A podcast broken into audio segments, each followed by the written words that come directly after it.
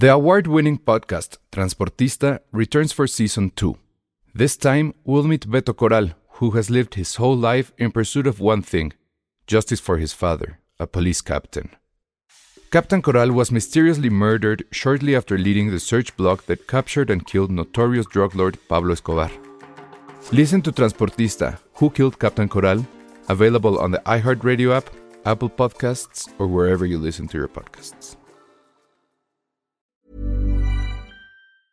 Many of us have those stubborn pounds that seem impossible to lose, no matter how good we eat or how hard we work out. My solution is PlushCare. PlushCare is a leading telehealth provider with doctors who are there for you day and night to partner with you in your weight loss journey. They can prescribe FDA-approved weight loss medications like Wagovi and Zepbound for those who qualify. Plus, they accept most insurance plans. To get started, visit plushcare.com slash weight loss. That's plushcare.com slash weight loss. Bienvenidos a Citizen Boomer. Cine y series que les gustaban a tus papás y a los papás de tus papás. Con Charlie del Río y El Salón Rojo. Bienvenidos sean todos ustedes a esto que se llama Citizen Boomer, el podcast de cine donde hablamos de películas viejitas, eh, vestidos con pantuflas y qué más, con boinas. ¿Qué más usan los viejitos para el frío ¿Pipa? navideño? Pipa, pipa, ¿Pipa? ¿no? Sí, de plano. pipa, pipa y eh, una de esas lamparitas para asomarse a ver quién está molestando a deshoras en cerca del hogar. ¿Qué es lo más de viejito que yo hago aparte de, no sé, pijama a cuadros, tal vez, no sé. Ir 42 veces al baño en la noche, no sé si cuenta. No, eso no, todavía no, mi chavo. Hay que cuidarse. Hay que ir al doctor. bueno, 35 está bien. Bueno, muy bien. Pues bienvenidos sean todos ustedes a este episodio que en teoría, si no hice mal las cuentas, es el episodio 13 de Citizen Boomer. Recuerden que hay muchos episodios que se perdieron en la guerra. Pero, Pero bueno, los del principio, nada más, los del principio. Fíjate que yo tampoco sé si estamos en el correcto, ¿no? en la numeración correcta, pero bueno. quiero pensar que 13. sí. Si no, Digamos pues ya la sí. regué.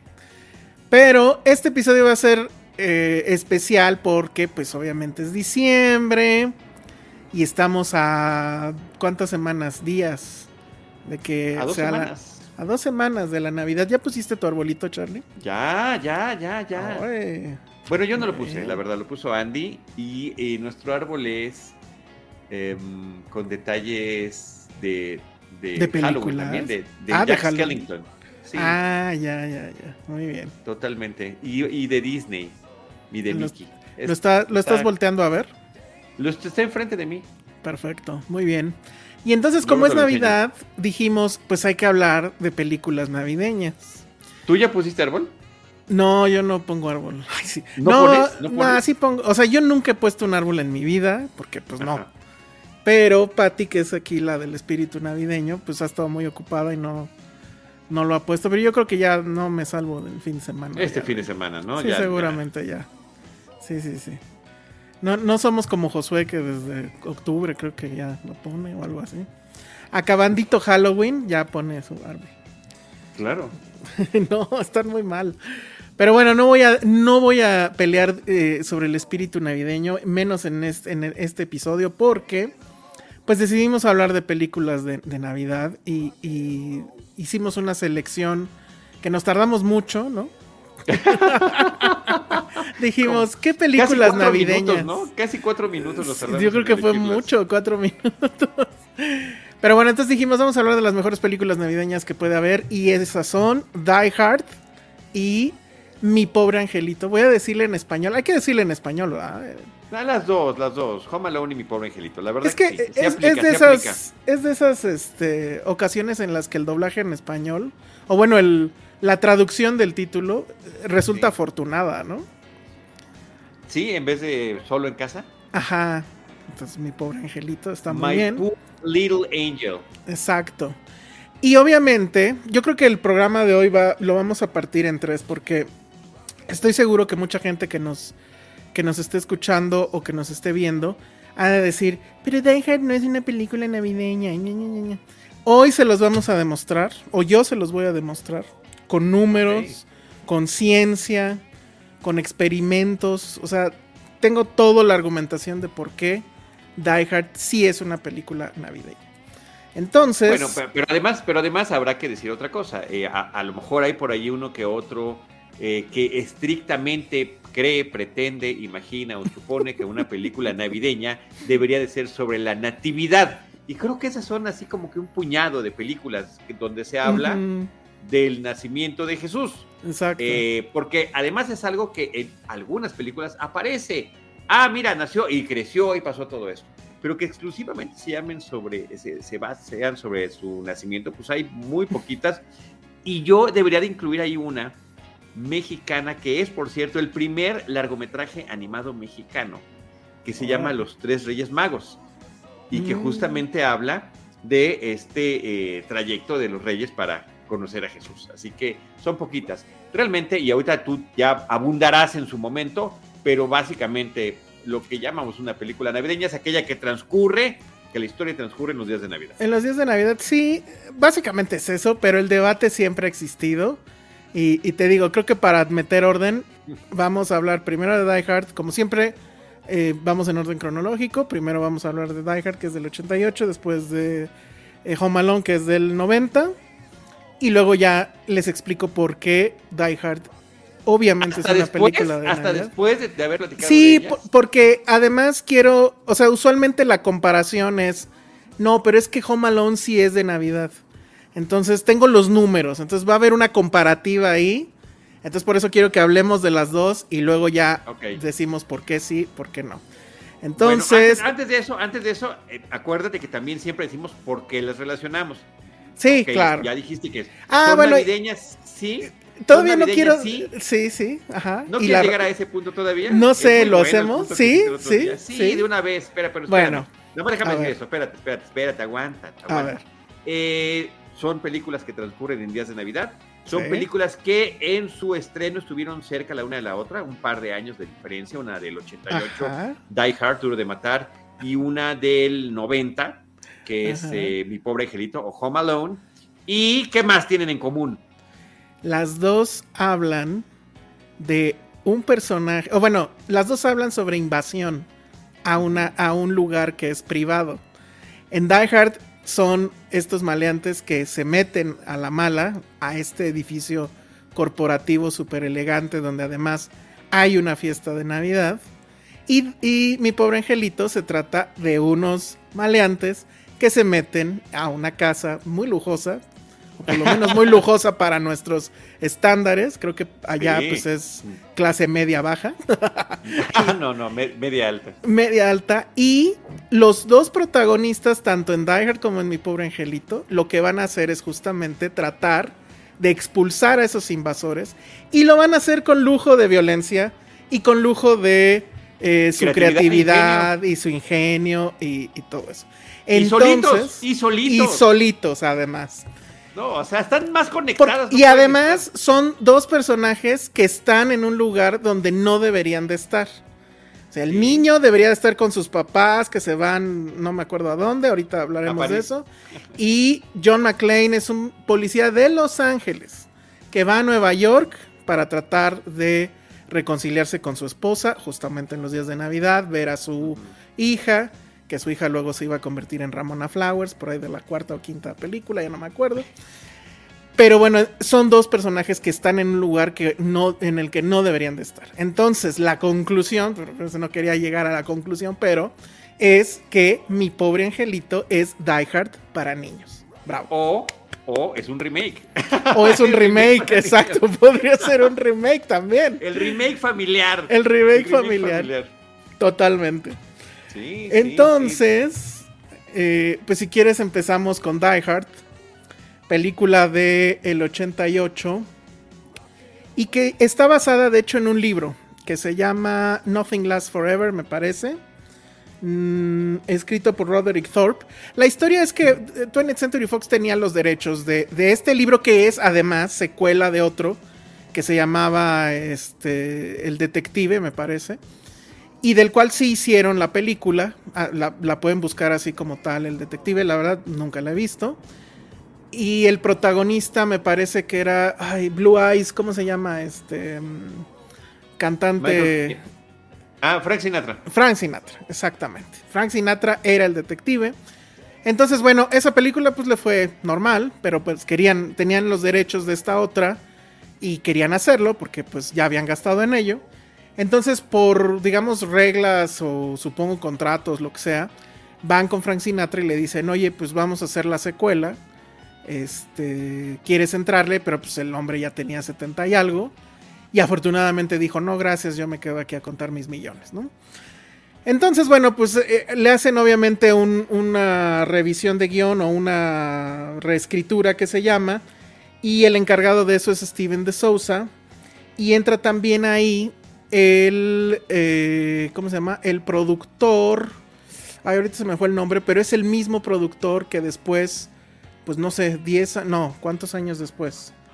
Pues sí, casi 10 años después haría este The Matrix. Ahorita, ahorita les, les recuerdo el, el nombre.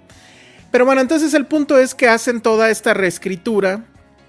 Y pues era una película de acción en cierta forma genérica. Hasta que uno de los escritores, que se llama eh, Jeb Stewart, eh, bueno, pues iba pensando un, día, supuestamente él así lo cuenta, iba un día este, saliendo de su casa, tenía la bronca de que el guion no le quedaba como él quería, había, acababa de pelearse con su mujer, entonces se salió de la casa enojado, se agarró el auto, supongo en Los Ángeles, y, y, pues se fue manejando así muy rápido. Y de repente iba manejando y, le toca un camión de estos de mudanzas o algo así enfrente de él y no se movía, entonces empieza a, tocarle el claxon, etcétera. Total que el camión acelera eh, y cae una caja de algo que parece que es un refrigerador. Entonces el hombre no puede esquivar, se va directo y resulta que afortunadamente la caja estaba vacía. Entonces después del trance, él se queda pensando en su esposa y se queda pensando en, híjole, o sea, pude haber muerto aquí y acabé en malos términos con mi esposa. Y entonces todo ese rollito se le ocurre meterlo en la película. Y entonces es así, como tenemos la historia, como la conocemos, que es John McClane, un policía de Los Ángeles. La, la película inicia con él aterrizando en. Digo, perdón, sí, en, en- Ah, no, al revés. Él es un policía de Nueva York y llega a Los Ángeles. en Los Ángeles. Ajá.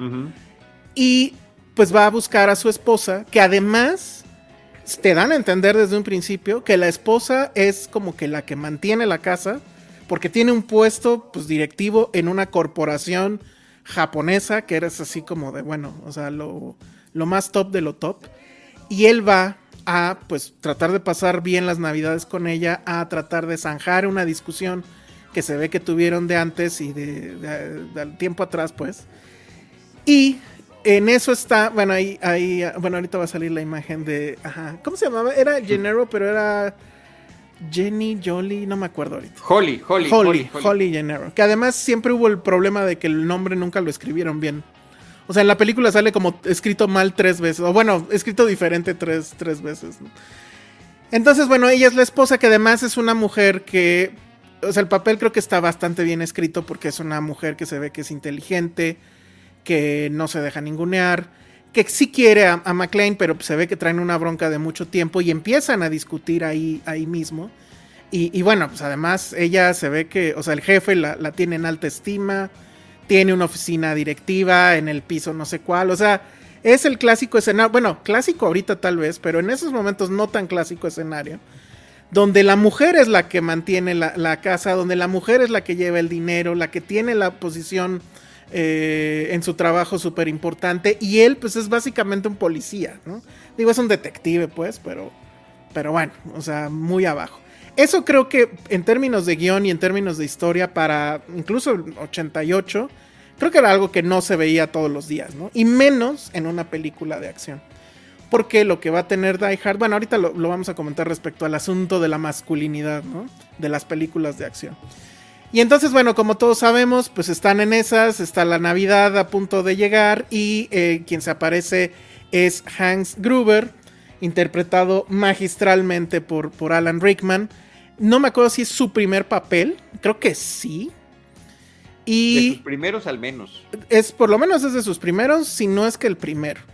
Y tengo entendido que lo consigue porque uno de los productores lo había visto recientemente en una obra de teatro. Él es un actor de teatro con su, bueno, ya llevaba mucho tiempo en el teatro. No sé si en sus eh, pues no sé si en sus deseos estaba convertirse en estrella de cine. Eh, desgraciadamente él ya falleció. Y, bueno, obviamente, pues cuando todo el mundo lo recuerda por Harry Potter, ¿no? Pero antes de eso, pues es, Hans Gruber, ¿no? Y, su personaje. bueno, a ver, si es nada más haciendo la precisión, tienes razón, es su primer rol eh, cinematográfico. Ya había participado en series televisivas y en películas para televisión pero en cine esta era su primer participación y la verdad que lo hace genial y efectivamente se nota, siempre se le notó su eh, formación teatral. Totalmente. Pero que aplicó genialmente al cine. Sí, y, que yo creo que sí es como que una regla no escrita, pero absolutamente comprobable, que los grandes, grandes actores, este, usualmente pasaron antes por teatro.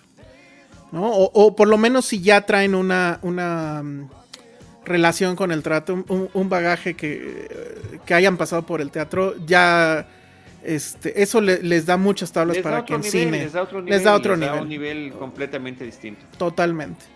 Y bueno, pues él es este pues mafioso, en realidad es un ladrón de cuello blanco, pero que se hace pasar como terrorista o como jefe de una banda terrorista, toma el edificio, y pues eh, el, personaje de Bruce Willis, John McClane, pues es el que lo va a detener porque él es el único policía ahí dentro, porque él es el único que pues sabe manejar un arma, etcétera, ¿no? De nuevo, el asunto de es la persona eh, adecuada, pero bueno, en el lugar no adecuado, aunque en este caso viene, viene muy bien porque obviamente va a salvar la situación.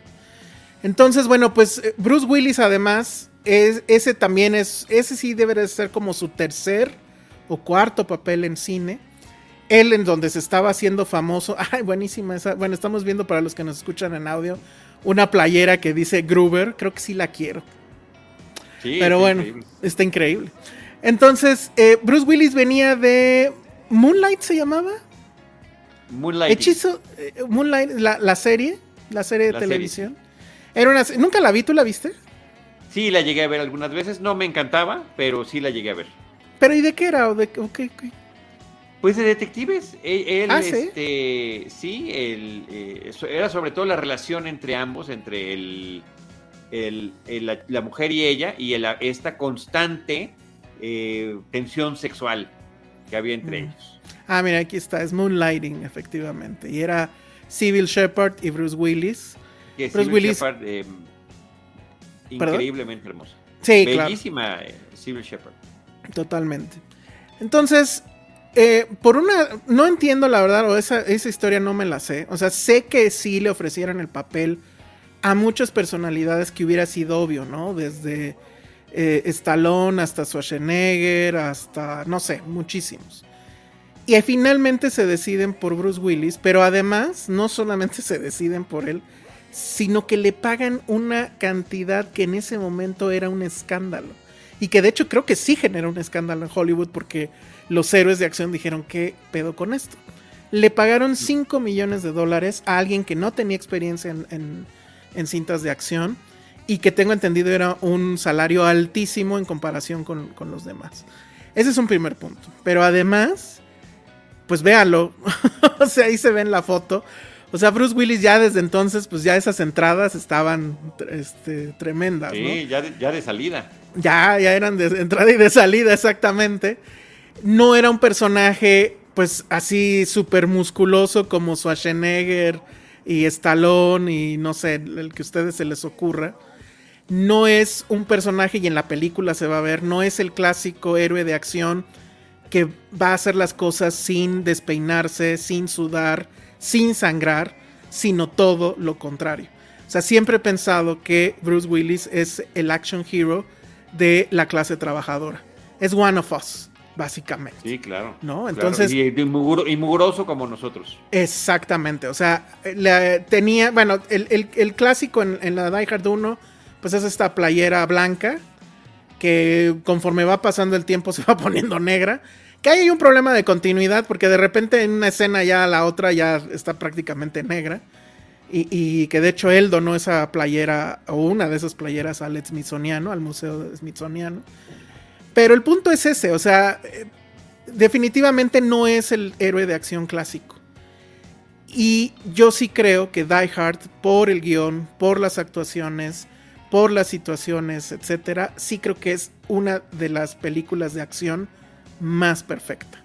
Y es una de las películas de acción que además eh, dibujó el camino hacia donde deberían de ir. Y ha habido N mil copias. Porque además es, tengo al héroe de acción, insisto, de la clase trabajadora, pero en una situación que sí te puedes relacionar muy fácilmente, ¿no? Y desgraciadamente, pues ahora más, ¿no? Porque el asunto de gente eh, secuestrando gente en algún, en, un edificio, en un avión o lo que sea, es algo que ya hemos visto, o sea, se ha visto en la realidad. Ajá.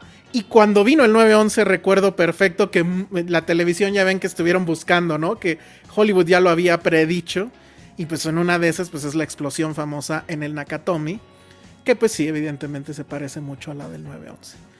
Pero pues entonces ahí, ahí está Die Hard. Eh, eh, definitivamente es un clásico. Y quienes no la han visto, en serio sí véanla. Olvídense si quieren de la parte de acción y olvídense de, que es una película comercial y todo ese tema.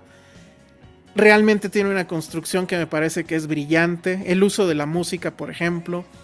Eh, el, asunto de cómo él va, em, digamos que pasando de un nivel a otro y cómo va escapando y cómo, eh, eh, que eso sí es muy Spielberg, ¿no? Que es, está en una situación límite y puede escapar y, se va a otra, pero se empeoran la, cosa y cómo van a salir de esto. Entonces es, a mí me parece que eso es, este, siempre es una muy buena fórmula para la acción.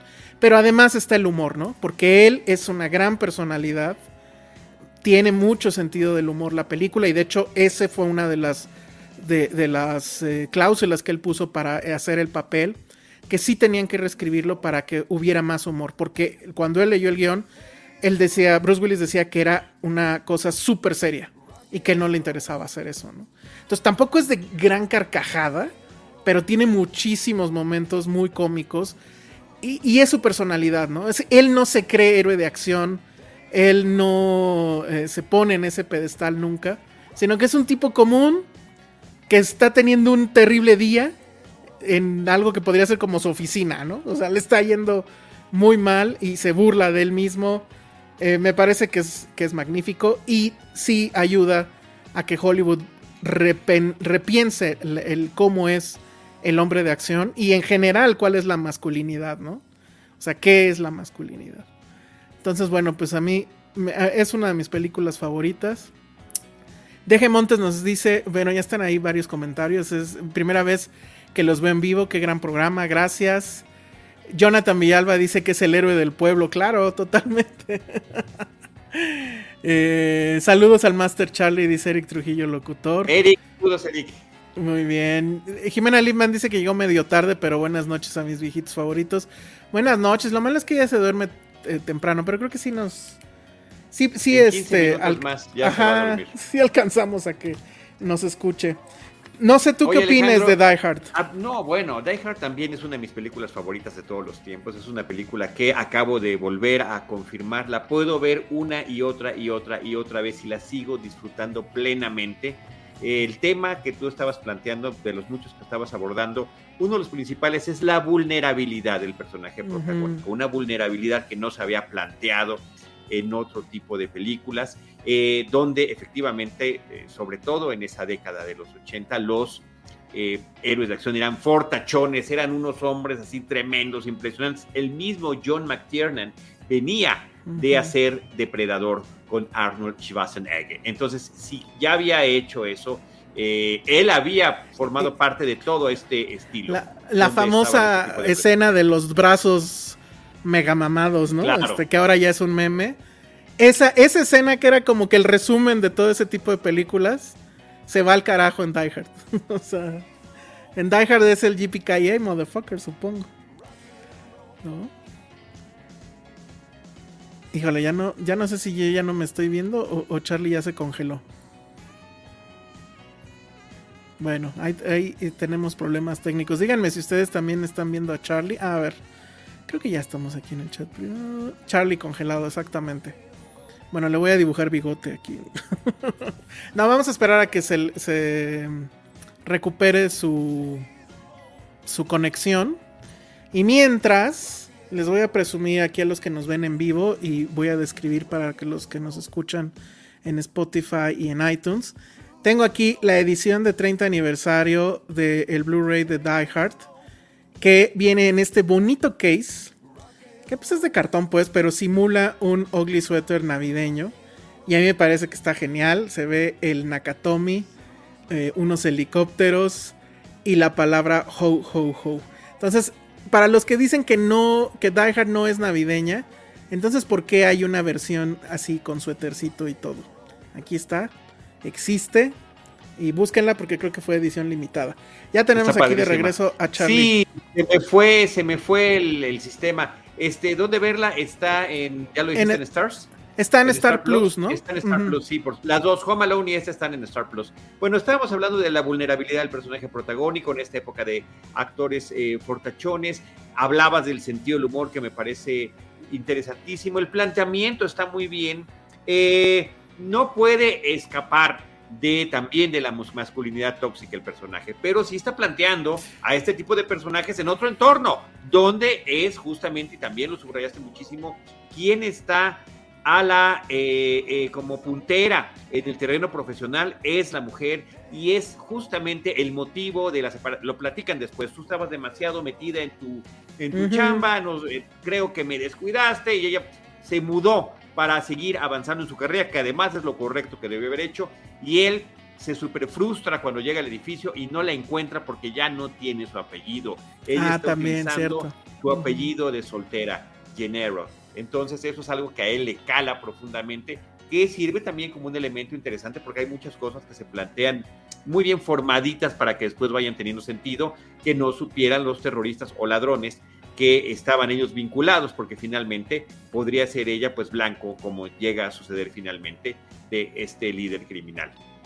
En fin, ese es uno de los temas que está manejando. Pero el otro, el del humor y la acción. A mí las escenas de acción de Die Hard me parecen increíbles. Todos estos encuentros que va teniendo con cada uno de los terroristas, esas persecuciones, estos balazos, estas explosiones, la creatividad eh, totalmente MacGyver que, que, está utilizando el personaje de John McClane para, eh, a pesar de que tiene pocos recursos, tratar de maximizarlos, me parecen increíbles.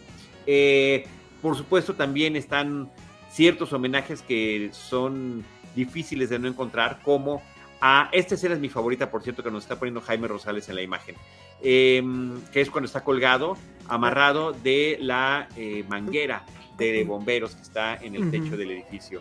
Pero eh, Infierno en la Torre, que ya la platicamos también en Citizen Boomer, una película muy importante, por, estamos en una torre, están eh, los, los movimientos a través de los ductos, de los elevadores, de los pasillos, también están las explosiones, el agua, todos son elementos que ahí están. Pero este escape, cuando eh, el, el, el, la azotea está a punto de explotar, que él se amarra la manguera, salta y cuando finalmente llega a algún lugar, pues del vidrio no lo puede romper tan fácilmente como sucede en otras películas, tiene que disparar para poder entrar y ya que entra, se zafa la base de la manguera y es arrastrado nuevamente es, hacia el vacío. Y es justo ¿Qué, ese, qué te... ese guion, o sea, es ahí, ¿no? Sale de una situación complicada, parece que ya lo logró y ya se metió de inmediato en otra todavía más complicada, es, es genial eso.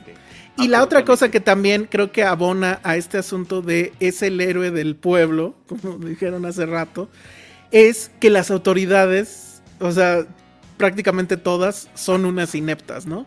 El FBI cree que ya solucionó el tema y nada más lo complica. La policía, pues no, no pierde el control de inmediato. El único que, el, digamos, es su único amigo en toda esta película, es un policía que ni siquiera conoce, que nada más lo escucha en la radio y pues es, es, un par, básicamente, ¿no? Es, otro, es un policía de, de, patrulla, así sin ninguna ínfula de poder ni nada. Es de nueva cuenta, pues, este, el pueblo con el pueblo, ¿no? Entonces es una Claro. película muy Claro. democrática en ese sentido. Y, ese, y el mensaje subyacente es ese, ¿no? O sea, al final somos nosotros los que vamos a resolver todas las situaciones, porque el gobierno usualmente está bastante dormido. Entonces, eso a mí me parece que es este, una genialidad de, de- de la película. La película está en el Registro Nacional de la Biblioteca del Congreso por ser cultural, estética o históricamente relevante. Y entonces, bueno, pues la conservación de esa película ya está asegurada. Relevantes son también las, las, las, las situaciones que nos podemos considerar anacrónicas, observándola desde el 2021 hacia 1988. El hecho de que los personajes fumen en cualquier lugar eh, cerrado, por supuesto que llama la atención, pero creo que sobre todas las cosas está el hecho de que el caballero está viajando con su pistola enfundada en estas este, portaarmas que se ponen los En un avión. En un avión, en un avión.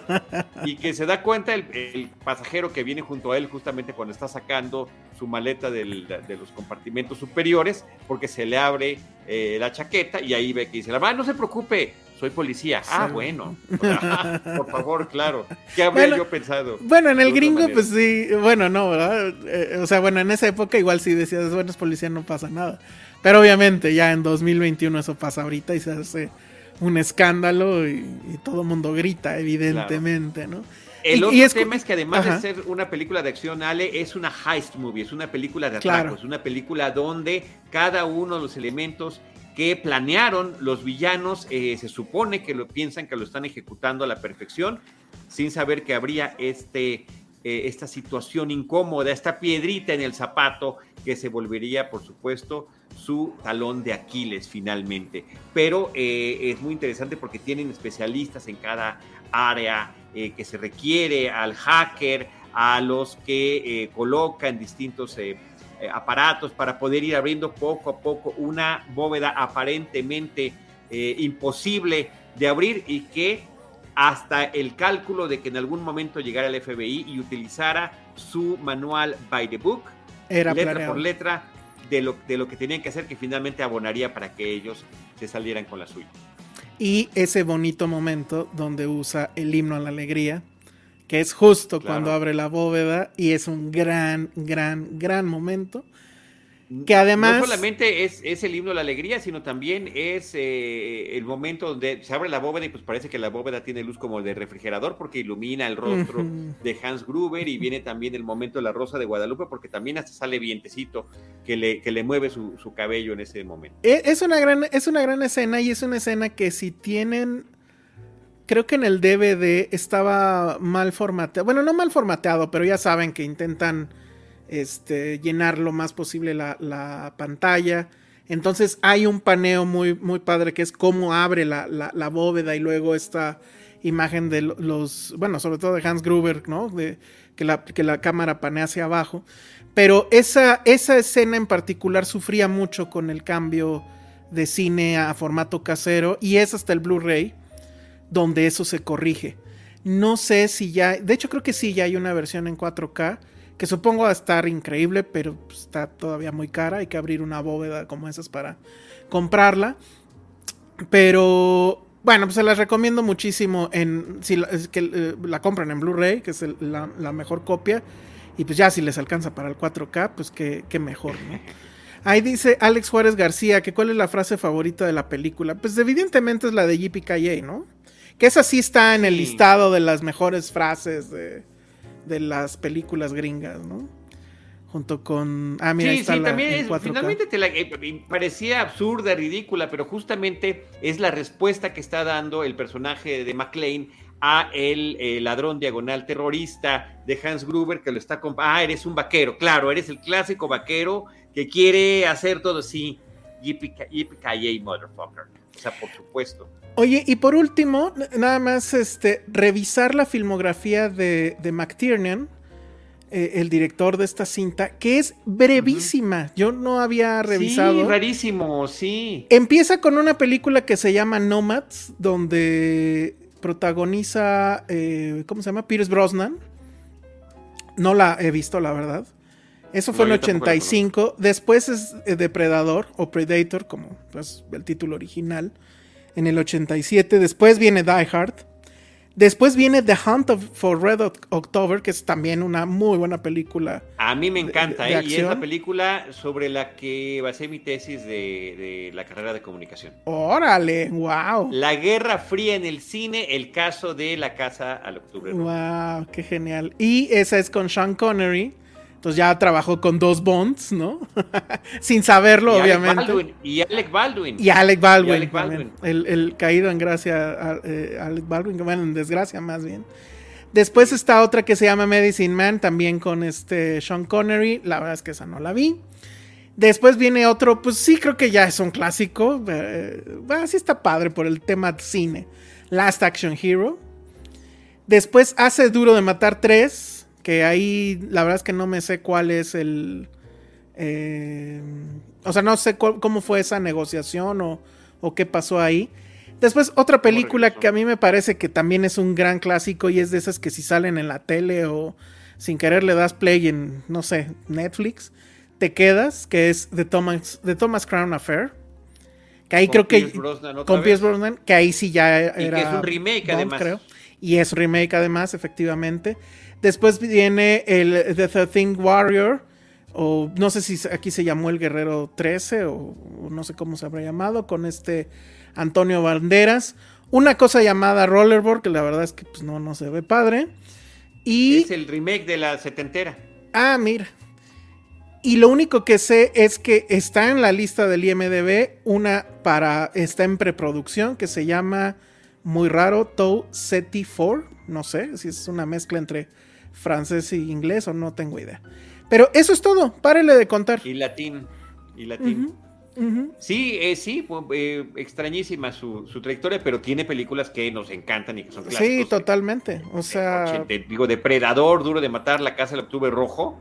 Eh, sí. Con esas tres tienes. Con esas tres tienes. Yo la verdad es que Thomas Crown Affair a mí me encanta. Y de nuevo un gran uso de la música ahí con Nina Simone en esta clásica escena ya rumbo al final, es, impresionante. Entonces, es raro, o sea, no sé por qué no filmó más, a lo mejor pues ya con su casa, con alberca estaba contento y pues ya no lo molesten, probablemente, ¿no? Pero este, en fin, pues ese, ese es el asunto con Die Hard, un clásico absoluto y yo sí sostengo una de las mejores películas de acción ever, o sea, el género lo reinventa y lo y, y pues lo deja ahí para que los demás pues lo copien. Sí, lo, reinventa y al mismo tiempo está utilizando una serie de clichés que son típicos y clásicos, eh, literalmente arquetípicos.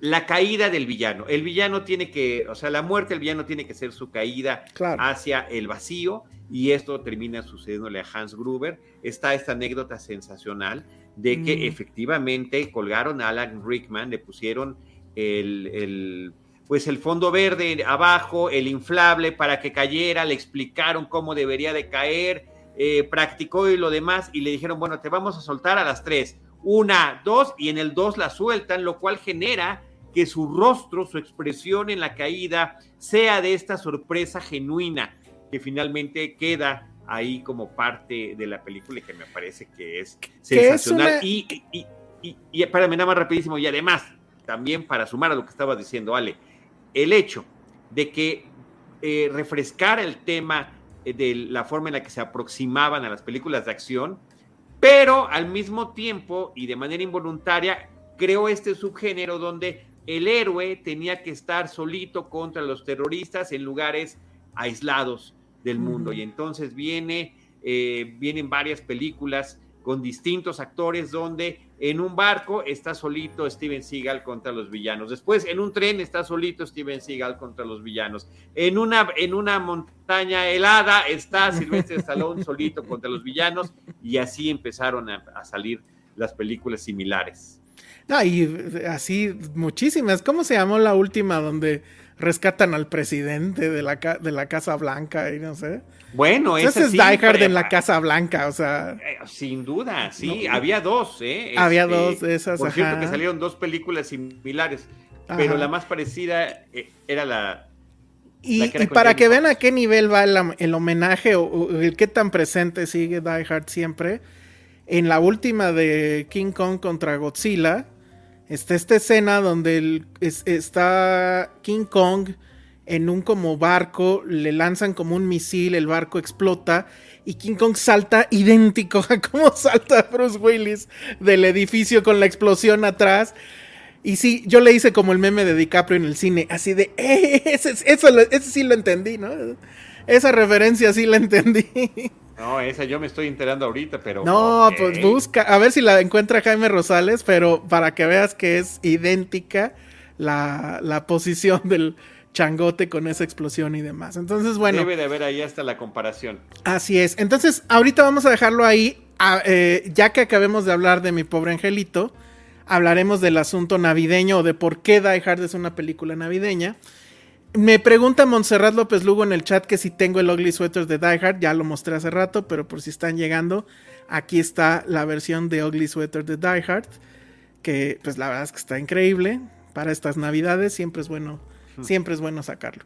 Y dice Montserrat López Lugo que ella sí ve dejar todas las navidades con honor. Yo también, ya es el clásico de Navidad. Bueno, yo hasta me adelanté para volver, volví a ver las dos para este programa. Siempre trato de ver las dos películas, tenerlas para tenerlas frescas antes de nuestros programas. Dice pues Ángel López. Con, el remake, ¿no? ¿O qué? Sí, nada más este comentario que está en pantalla dice que lo mejor de Die Hard 3 es la presentación de Ramona Flower como la hija de, de McLean. Pero, según yo, no es en Die Hard 3, según yo es en la 4. Porque la 3 todavía lo hizo McTiernan y no, definitivamente ahí no entraba Ramona Flowers. Pero bueno, vámonos entonces a mi pobre angelito. ¿Qué, ¿De qué año es? Home Alone, 1990.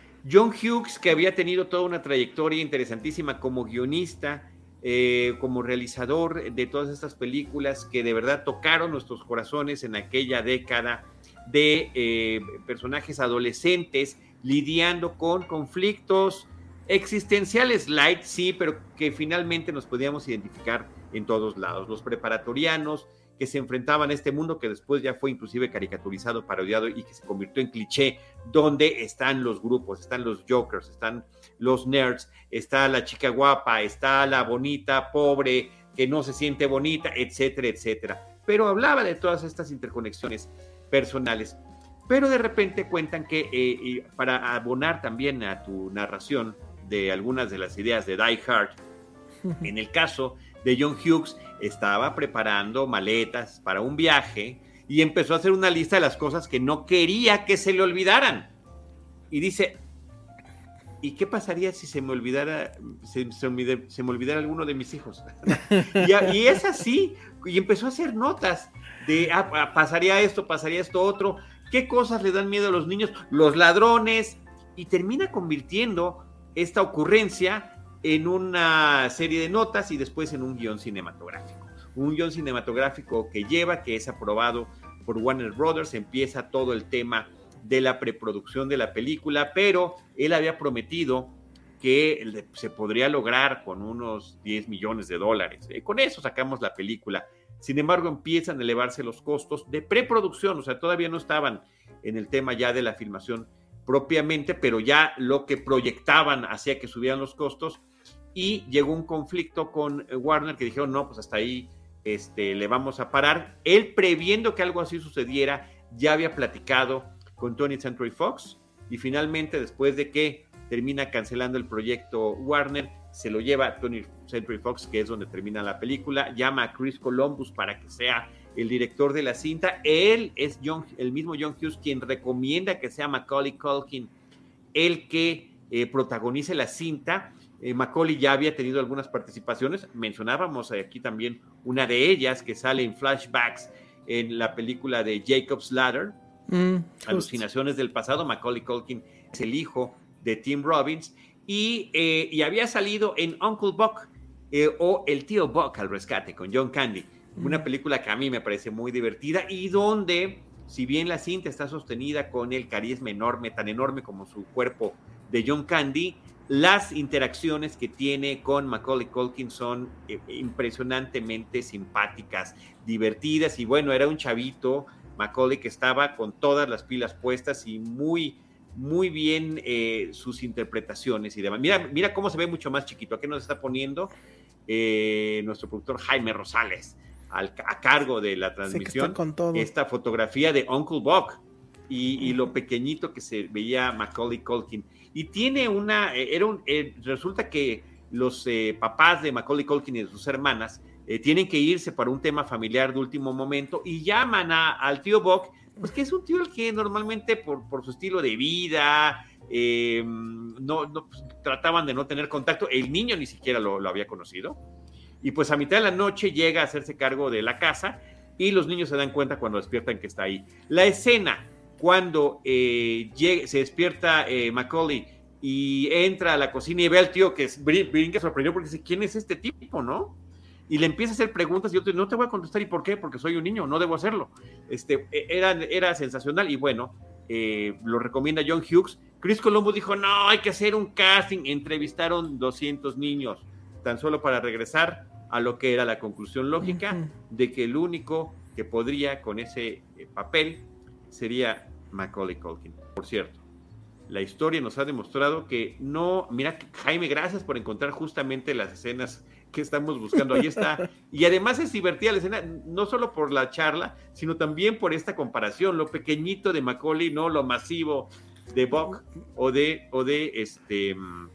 John Candy. O de, John Candy. Oye, vamos a hacer una pausa porque encontró, para quienes nos ven en video en Facebook de, de Filmsteria o de Cinemanet, este, ahí está, el salto de King Kong en una explosión. Que es, idéntico, idéntico al de Bruce Willis cuando explota el, el, techo del, edificio. A la manguera. Él está amarrado a la manguera, pero igual alza los brazos igual y demás. Entonces ahí está el homenaje a Die Hard. Y eso cuando yo lo vi en el cine con eh, Brincaste igual de alegría, ¿no? Sí, sí, sí, sí. Y en un descuido nos vimos igual si brincamos de esa manera. Nos vemos igual que Kong. Nos veríamos más parecidos a Kong que a, que a, No, yo no estoy tan peludo, mano. Pero bueno. Pero sí estamos más masivos. En fin. Muy bien. Este, eh, pues bueno, termina siendo. Ah, bueno, te, decía, Macaulay Culkin es el único que puede interpretar a Kevin, es el único que puede ser mi pobre angelito, como se llama en México, porque las secuelas eh, que existieron, la 3 y la 4, con diferentes actores, o esta nueva, pues se demuestra que no es, no cualquiera puede con ese papel, no cualquiera puede con el peso de ese personaje, no cualquiera puede con el carisma que se requiere para, para una situación de esta naturaleza.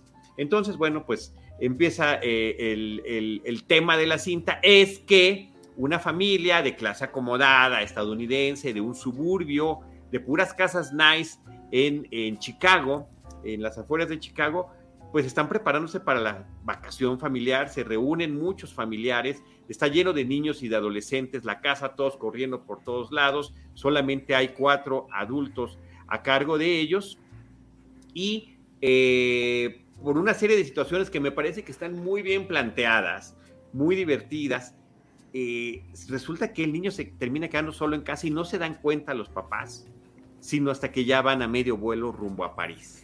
Y bueno, y la mamá pues empieza, dice, dice en algún momento la mamá, siento que algo se me olvidó. Y cortas al niño todo despeinado levantándose y saliendo y que ve que no hay nadie en su casa, después de que se había peleado con todos los familiares, de que le hacían bullying, eh, pues, pues, tanto los niños como los adultos, eh, y que él había deseado que todos desaparecieran, parecía que su, que su sueño se había hecho realidad. ¿Y qué es lo que sucede con este niño? Eh, durante esta estancia que tiene, pues va madurando, va a empezar a hacer cosas. No podía ni abrocharse las agujetas y resulta que eh, a, la, final de la película ya es casi autosuficiente. Y la parte que eh, puede ser, o voy a repetir este, este término, que puede ser el talón de Aquiles o que puede ser la gran genialidad de la película, es el humor físico que se está manejando constantemente.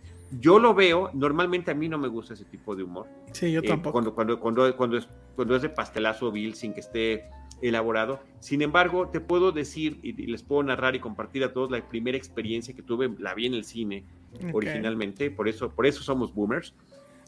Eh, era como ver por primera vez una caricatura de, de Looney Tunes de Warner Brothers hecha live action. Todo lo que estaba pasando allí, dije, yo lo había hecho esto, lo hacía el Coyote, lo hacía el Correcaminos, lo hacía Silvestre, lo hacía Box Bunny, lo hacía Daffy Dog, poniéndote del lado del que está haciendo la travesura, el que es víctima de la travesura, el que quiere hacer el daño y que termina infligiendo el daño sobre sí mismo. Eh, creo que lo van haciendo de una manera muy divertida, muy correcta. Y también me acuerdo, la fui a ver con un amigo muy querido que se llama Roberto Aguilera, que también ha estado en podcast de Cinemanet. ¡Órale! ¡Wow! Nos, llevó su mamá, nos llevó la mamá de Roberto al cine. Lo hubiéramos invitado, hombre. Al Agustín Lara. ¿Dónde eh, quedaba ese?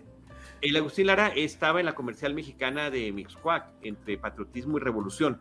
Ajá, claro.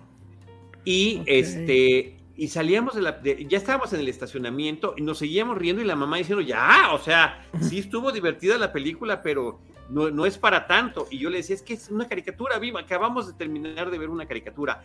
La película fue un éxito brutal a nivel global, tanto, tanto que se convirtió en su momento en la tercera película más taquillera a nivel mundial de la historia del cine. En el número 3 y en el número 1 y 2 estaban Star Wars y, la de Spielberg de E.T. el extraterrestre. O sea, nada más para que, para que cheques el dato de el impacto que tuvo la película. La música de John Williams está increíble en la película y además para todos los amantes de la saga de Harry Potter, de la cual también John Williams es el compositor, los acordes de Harry Potter que tanto nos gustan y que tanto disfrutamos, tienen su génesis y su contacto más directo en una obra previa de Williams, que es el tema principal de Home Alone, que lo pueden ustedes ir a ver, eh, si ven nada más, con que vean los créditos iniciales, lo van a descubrir, porque es absolutamente identificado. No, es la misma canción, pero es el mismo estilo y es el mismo compositor es decir, y sabemos que John Williams va retomando sus propios temas y los va reelaborando dependiendo de las películas que vaya a tener. Oye, nada más rápido, un paréntesis. Quiero agradecer a Ángel López que ya se mochó con un super chat. Muy bien, michas para Charlie, michas para mí. Y ahorita que estabas diciendo. Gracias, Ángel. Oye, la pregunta es: ¿a dónde, lo, ¿a dónde lo echaste, Ángel? ¿A Cinemanet o a Filmsteria? Ah, pues ya, donde cayó, cayó. Oye, pero la otra cosa es, y de nuevo las conexiones, cómo es que ambas películas se conectan con Harry Potter al final. ¿No? Este, Alan Rickman como uno de los profesores, el gran profesor en Harry Potter, y que esa fue la razón por la que a mí la primera película sí tenía yo muchas ganas de verla, y que sí me gustó, y que además la primera es dirigida por Chris Columbus, tengo entendido, ¿no? También. Porque a mí sí me parecía de una genialidad absoluta o de una perversidad absoluta que un, o sea, que Hans Gruber fuera el profesor de la escuela de Harry Potter y que efectivamente fuera este em, maestro que tenía muy mala fama, o sea, tenía fama de ser maldito, ¿no? que al final pues ya sabemos qué pasa con eso y, que no me gustó, pero pero sí es este... A mí sí me gustó, a mí sí me gustó y a ti sí te gustó Magdalena, que Ay, no, qué horror. Pero en la primera de Harry Potter, él, para mí, él, es el que marcó la diferencia y que hizo que esa película sí me gustara. Ya después, pues ya fue too much. Bueno, y Chris Columbus dirige la primera de Harry Potter, dirige La Cámara Secreta, este, El Hombre Bicentenario, en fin, o sea, dirige también esta secuela de, Mi Pobre Angelito, que eh, regular. Eh, bien, pues, pasable. Pero la mera mera es esta. Esta es la buena. Además, el reparto que tiene la película, eh, además de Macaulay Culkin, eh, me parece que también es, es muy bueno. Joe Pesci y Daniel Stern como estos personajes caricaturizables. Oye, yo tengo esa gran duda. No sé si tú tienes esa historia. ¿Por qué está ahí Joe Pesci?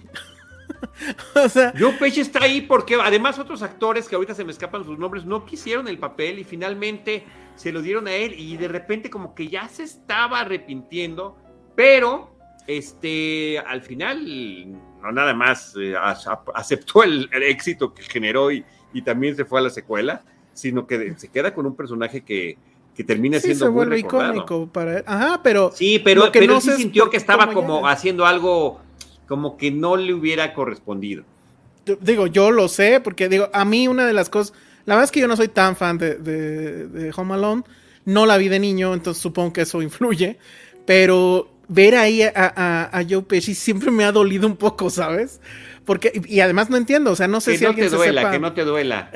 o sea, no sé si alguien se sabe la historia, o sea, no sé si aceptó finalmente, pues, for the money, o qué, que tampoco creo que le hayan pagado demasiado, pues. Claro, pero estamos hablando por la de un hombre... seguro que por la 2 seguro que le pagaron más. Ah, por la 2 seguro sí, pero pero te digo, estamos hablando de un hombre que pues la verdad sí es medio sangrón, o sea, él en realidad lo que ha querido ser siempre en la vida es ser cantante. y resulta que ser actor se le da naturalmente. Entonces, pues, o sea, solamente cuando alguien apellidado Scorsese lo vuelve a llamar para algo como The Irishman, pues él, él, que ya se había retirado, según, pues dice, ok, va. Y la, y, la segunda vez que rompe el retiro, o la primera en, estricto sentido, fue justamente en algo relacionado con, con Home Alone. Cuando Google hace, la, hace una campaña para promocionar sus, este, sus aparatos estos de, de, ¿cómo se les llaman? Asistentes, no sé, de esos que les hablas y prenden las luces y etcétera.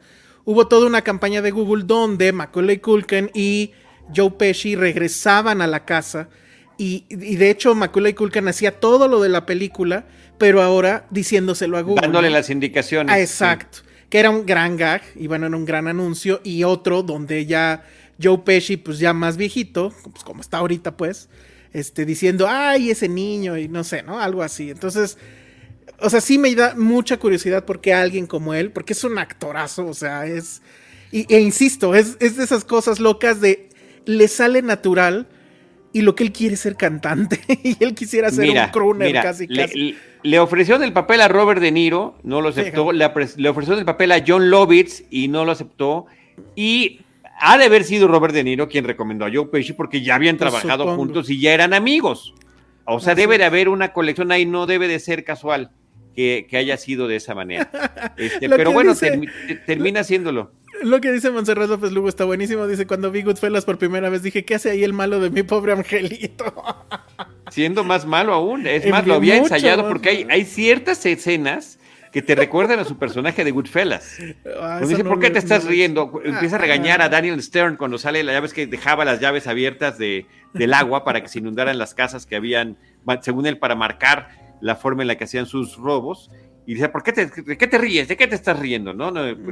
Como diciendo, ¿qué, qué, fue chistoso? Como en, la, como en, la, famosa escena de Goodfellas que inmediatamente te la recuerdas. No, la película me parece que termina funcionando muy bien. Eh, Chris Columbus mete un elemento adicional eh, narrativo que es la historia del viejito vecino, este al que todos le temen y que eh, finalmente pues se incorpora y eh, para, para, contar una historia que termina siendo también interesante, entrañable y donde hay una comunicación, una identificación entre estos dos personajes solitarios, el niño y el viejito, que se dan consejos eh, de manera recíproca y que ambos consejos terminan ayudándoles en sus entornos familiares. Ahí está otro elemento de una película navideña, como también está en el caso de Die Hard, porque eh, toda la acción y todo el asunto fue por defender a su familia, por defender a su esposa y por el reencuentro y poder resarcir esta situación de extrañamiento que ya habían vivido. Entonces son de estas películas que terminan a partir de una crisis familiar durante la época navideña, eh, hablando y, haciendo que el núcleo familiar se vuelva a fortalecer. Oigan, acaban de spoilerear la nueva versión, porque ya, ya supiste que hay una nueva versión de, de Home Alone. No me mira, no he visto la 3 y la 4 y no voy a ver la nueva 2021. La nueva es con el gordito de Jojo Rabbit, el del meme de no, no, es no es una buena época para. Ajá. Cintia Salmerón. y lo una buena época para hacer podcast de Navidad. Para hacer podcast de Navidad. Y Jaime acaba de poner el super spoiler. Pero bueno, está interesante, ya lo leí. No, no la vería, la verdad. Pero de hecho creo que ya también está ahí en Disney Plus la nueva. Ni siquiera se llama Home Alone, sino, no sé. Home Sweet Home Alone. ah, exacto. Home Sweet Home Alone. Oye, y la otra cosa es el hermano de Macaulay Culkin que sale, pues casi es un cameo, ¿no? Sí, un pequeño papel de Kieran Culkin. Sale como el primo, el primo menor, el primo de lentes, el primo que dicen, pues te toca dormir con él y ya sabes, ¿eh? si toma demasiados líquidos va a mojar la cama. y cada que lo voltea a ver, cada que lo voltea a ver, Kevin o Macaulay, el otro está tomando su Pepsi porque hay un product placement de Pepsi muy, muy poderoso, lo cual además estamos nosotros diciendo, sí funcionó y lo, hasta, hasta lo repetimos. Mira, ahí está. No, bueno, Jaime está en serio. Sí, genial. Ve nada más ahí está el hermano, Kieran, se llama, Colkin. Kieran Colkin. Y es exactamente la misma cara que acaba de hacer la semana pasada en Succession, no sé si tú estás viendo Succession. Este... No, no he podido ver Succession. Eh, me quedé a, la mitad de la segunda temporada. A ver, nada más una breve, un breve comentario. Yo sé que aquí está lleno de fanáticos de Succession. Sí. Eh, yo traté de verla, eh, voy a la mitad de la segunda temporada, me quedé en ella hace varios meses. No tengo ningún asidero emocional con la serie porque son detestables todos los personajes. No hay ninguno con el que pueda yo tener la más mínima empatía, que eso es lo que termina conectándome con las series, con las películas que veo. Tengo que identificarme con alguien. No se puede aquí con nadie. En esta tercera yo creo que sí te vas, o sea, sí hay al menos uno con el que sí le vas a agarrar cierto cariño. Ah. Pero no es Macaulay, digo, Kieran Culkin. Kieran Culkin. no, no no, eh, a ver si encuentras la de la expresión que hace en el episodio. Creo que la palabra clave es dick pic, pero, y bueno, eso ya es spoiler para quien no la haya visto, pero es impresionante cómo hacen la misma cara en, el último episodio de Succession y que pues, te hace pensar que igual y Home, eh, Succession es un spin-off de Home Alone, ¿no? Cuando ellos ya están grandes o algo así. Claro, oye, y nada más, este, pues el dato curioso, eh, Macaulay Culkin fue impresionante e increíblemente famoso en su infancia, eh, tenía pequeños papeles Kieran Culkin, su hermano, y ya como adultos, el que ha sobresalido mucho más en cine y en televisión, pues es ni más ni menos que Kieran Culkin. O sea, hace rato mencionaban a Ramona Flowers, pues justamente sale en la película con Ramona Flowers este, eh, eh, Kieran Culkin, entre muchas de las otras películas independientes, no independientes que ha tenido y actualmente pues estas tres temporadas que lleva. Otra conexión más con Die Hard, muy bien. Una conexión más, una conexión más que van teniendo ahí las películas que tenemos. Pues yo creo que em, eh, también las sensibilidades altas que tenemos en esta época podrían un poco pues afectarse cuando ven que las trampas que pone el personaje de Kevin ah, eh, son efectivamente, pues sí podrían ser letales, sin lugar a dudas. Sí, son están bien pasadas de lanza, por decirlo de una forma. sí, sí. Bueno, además hay una que pone que parece que después la utilizan en un lugar en silencio. Ah, es claro. Justamente el de la escalera. Que de hecho hay eh, muchas películas que de repente hacen su giro hacia mi pobre angelito. Eh, Skyfall, por ejemplo, al final.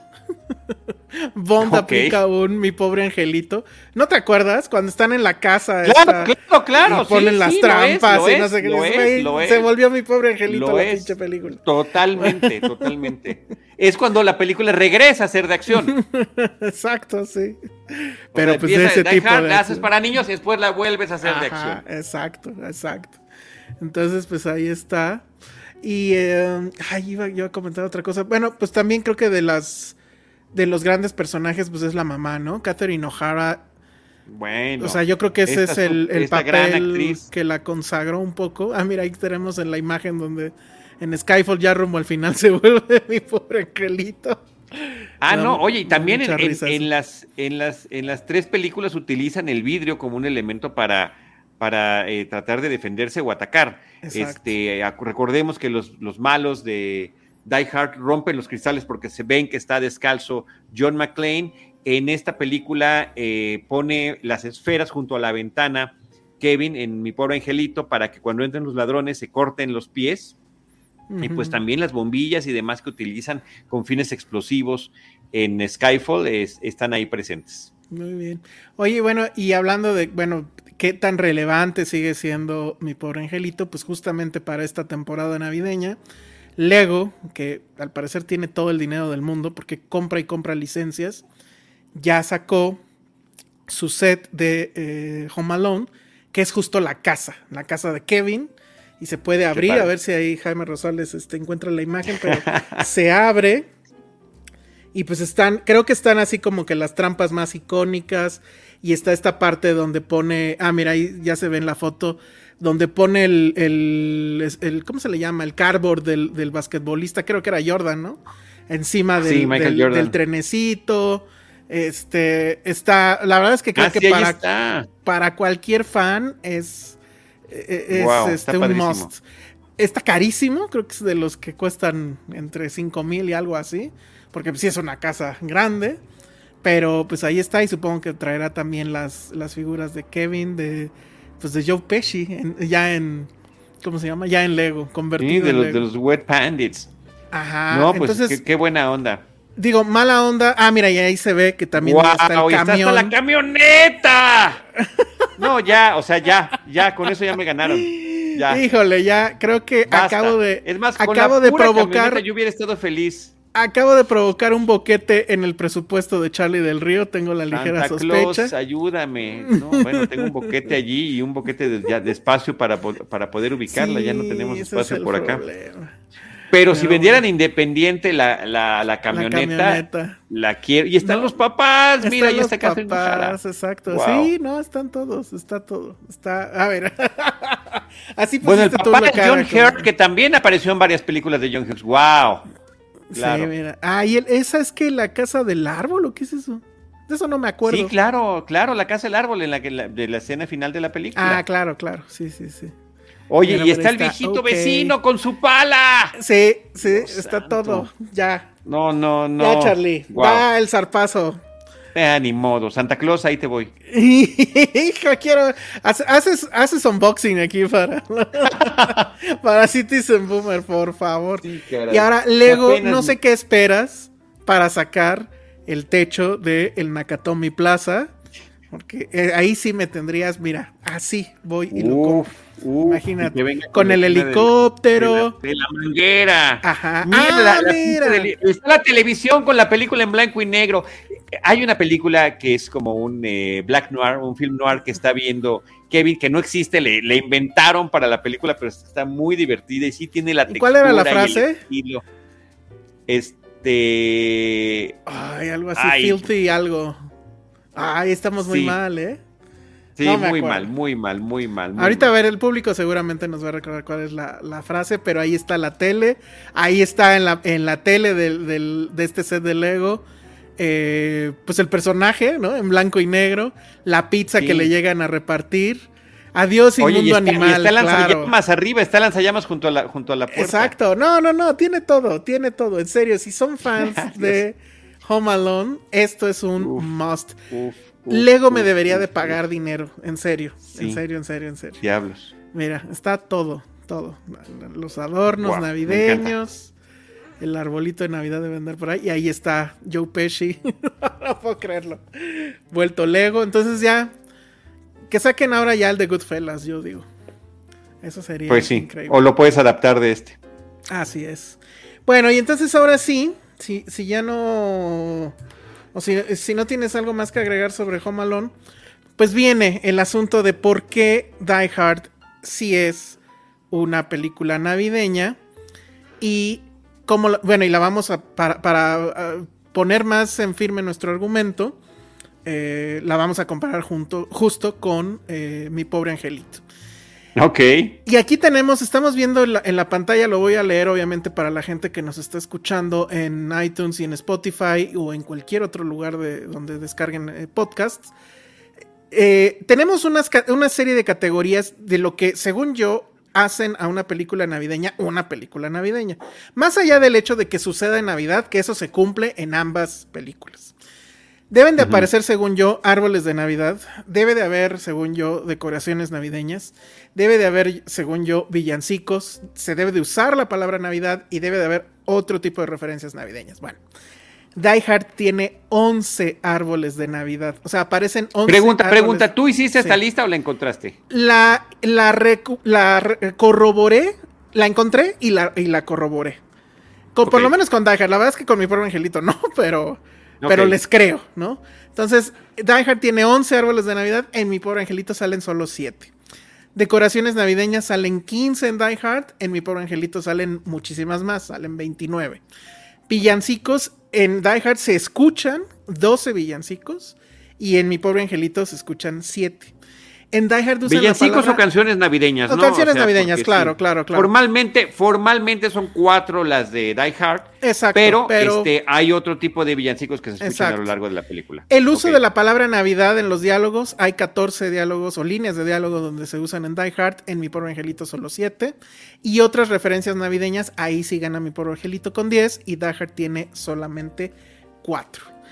Entre las otras referencias navideñas con la que gana mi pobre angelito o Home Alone está el hecho de la eh, la puesta del, del, nacimiento que está afuera de la iglesia, casi, casi de tamaño natural, y que ahí termina escondiéndose y ocultándose, disfrazándose como uno de los pastores, ¿no? Con una túnica, uh -huh, uh -huh. cuando está escapando de los ladrones. Pero está también incluido el tema de la natividad, en el caso de mi pobre angelito. Y luego lo que decías al principio, ¿no? Que una película navideña usualmente pues va a ensalzar valores de bondad, de generosidad con el prójimo y demás. Y vaya, Bruce Willis está tratando de rescatar a la gente de todo un edificio. Y ahí sí lo pongo en contra de, de Kevin, que lo que está haciendo es torturar al pobre de Joe Pesci y al otro cuate que no me acuerdo cómo se llama durante dos horas o no sé cuánto dura la es el actor. Ajá. ¿Dónde está Josué para que le muestren esta tabla? Ya se la habíamos mostrado. De hecho, esta.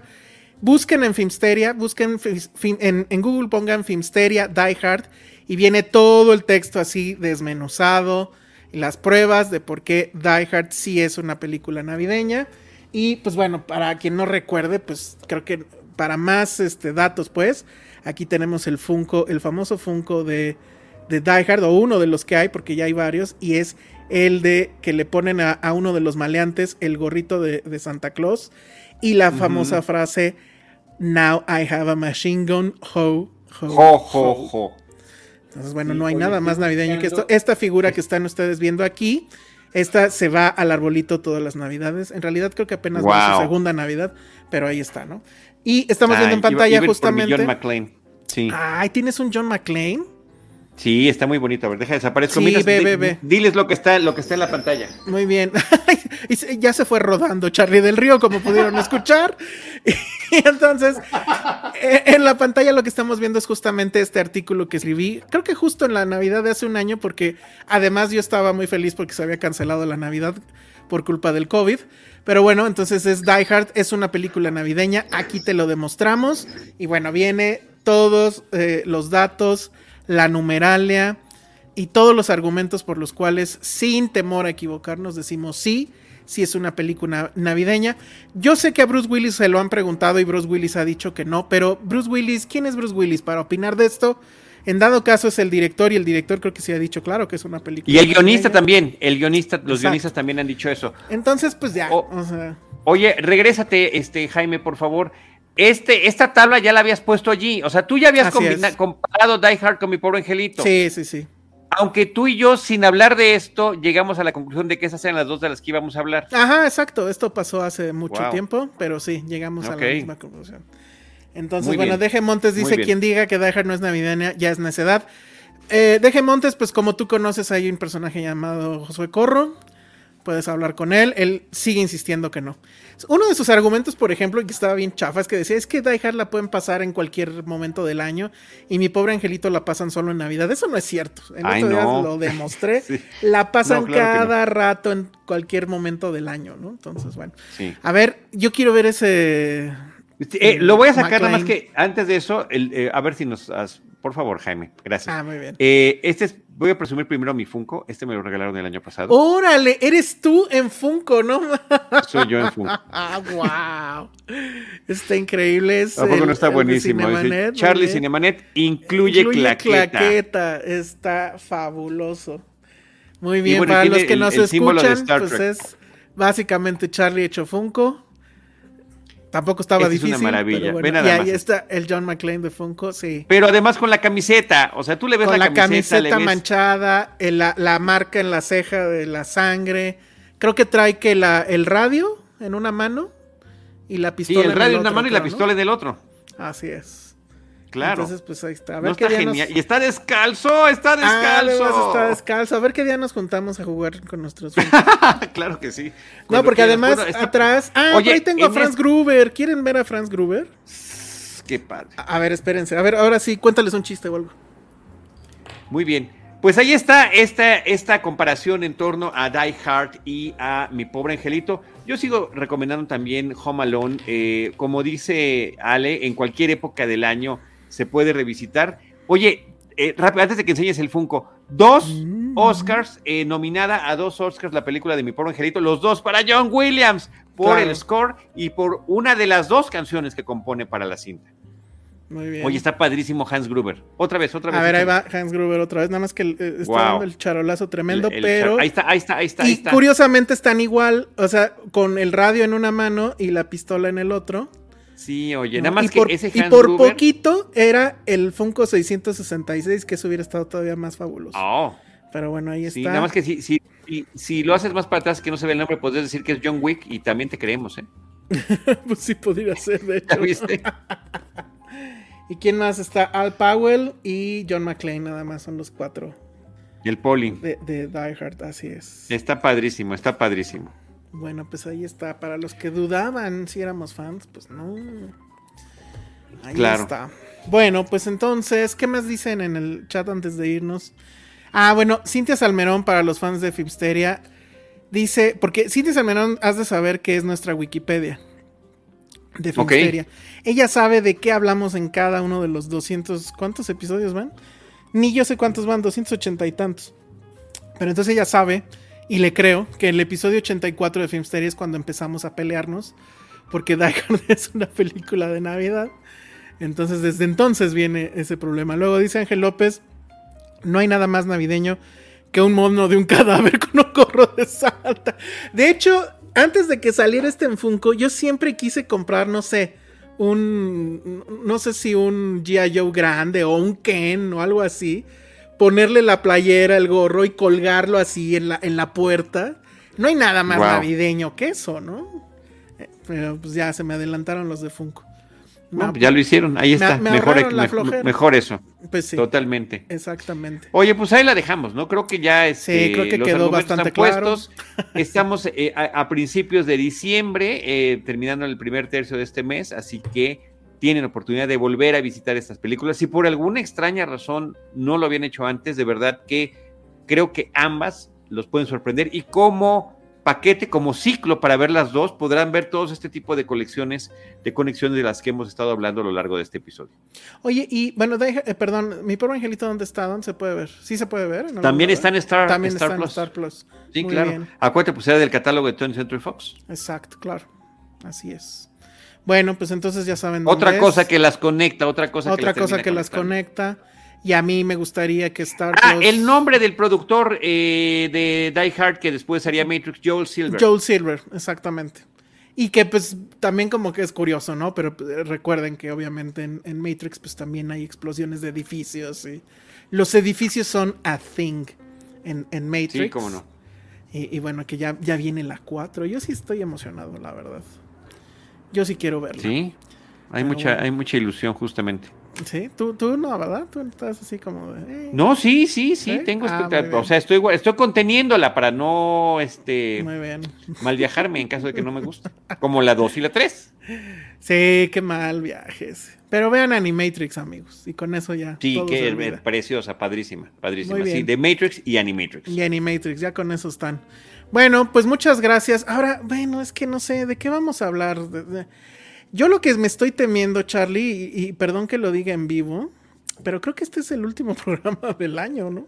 Uf, uf, uf, qué fuertes declaraciones. Sí, porque el Vamos a subrayar el creo, vamos a subrayar el Vamos a creo. subrayar el y creo, ya vemos pero cómo están las cosas en ese momento. Técnicamente el que sigue es 23 y yo siento que todo el mundo va a estar en la pre-Navidad. ¿eh? Sí. Entonces, a sí, incluyéndonos a nosotros. Entonces, Bueno, pero podemos hacer algo así como al mediodía, ya sabes que ese- o lo podemos grabar, vamos cosas. a grabar, esa sería una buena idea. Podemos grabarlo eh, y pues que no sea en vivo. No sé, mándenos en, en los comentarios, si no es ahorita en el chat en vivo, ahí en el chat de, del canal o de este mismo capítulo, que, que si, díganos que si, si hacemos programa nos van a ver el 23 o cómo le vamos a hacer. O ya pues lo ya dejamos lo- para el 2022. O ya la dejamos para el 2022, efectivamente, y que el futuro nos alcance. Ustedes háganlo porque se me dice, pues sí, claro, pero pues es que luego también eso de estar hablando a la nada, pues no. Pero bueno, esperemos que sí lo, lo vean. Vamos a ver qué se nos ocurre. No, todavía no digo, todavía no aseguro que pase una u otra cosa. Pero bueno, ahí está el asunto. Si acaso, si acaso no nos vemos, pues desde aquí, desde Citizen Boomer, les deseamos una feliz Navidad y feliz Año Nuevo. Y a Charlie también. Jo, jo, jo. Jo, jo, jo.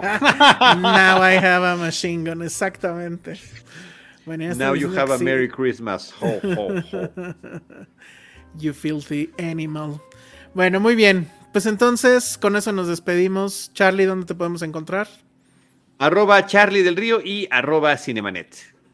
Muy bien, yo soy el Salón Rojo, eh, arroba el Salón Rojo, a mí me pueden encontrar en arroba Filmsteria, arroba el Salón Rojo, no dejen de vernos, escucharnos. Si nos estuvieron, bueno, si nos están viendo en esta transmisión en vivo, les agradeceríamos mucho, ya sea en cualquiera de los dos canales, en Cinemanet o en Filmsteria, que eh, nos dejen su pulgar arriba, eh, le, le den a la campanita para que sepan cuando hay nuevos episodios. ¿Qué es eso?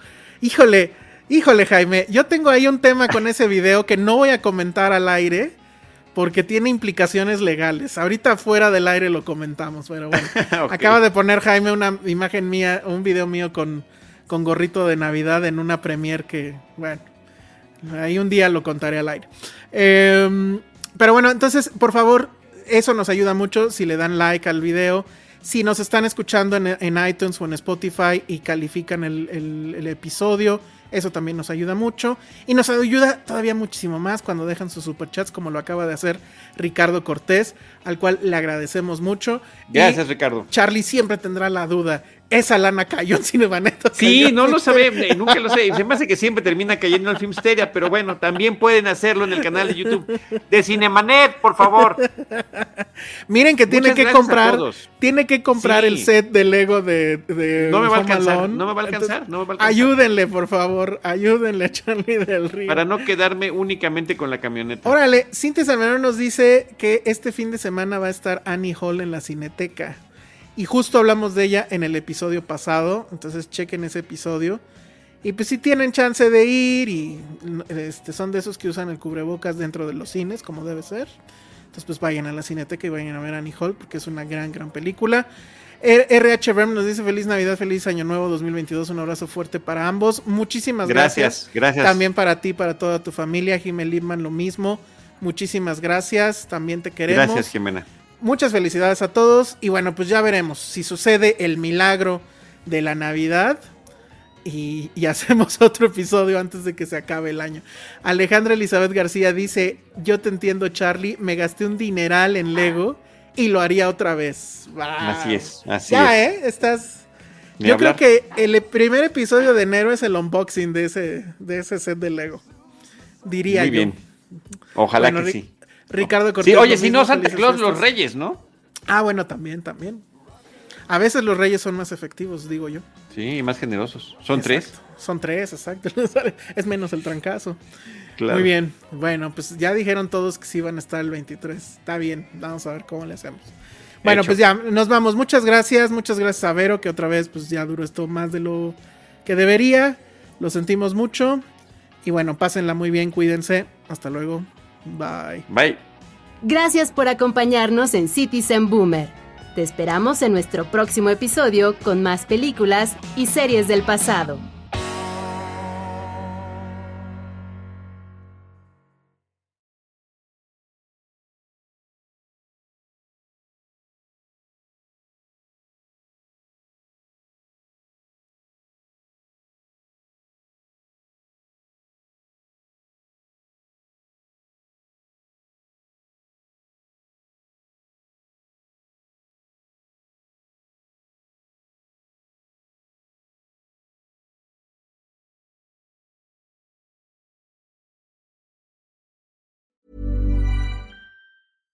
Even when we're on a budget, we still deserve nice things. Quince is a place to scoop up stunning high-end goods for 50 to 80% less than similar brands. They have buttery soft cashmere sweaters starting at $50, luxurious Italian leather bags, and so much more. Plus, Quince only works with factories that use safe, ethical, and responsible manufacturing. Get the high-end goods you'll love without the high price tag with Quince. Go to quince.com slash style for free shipping and 365-day returns.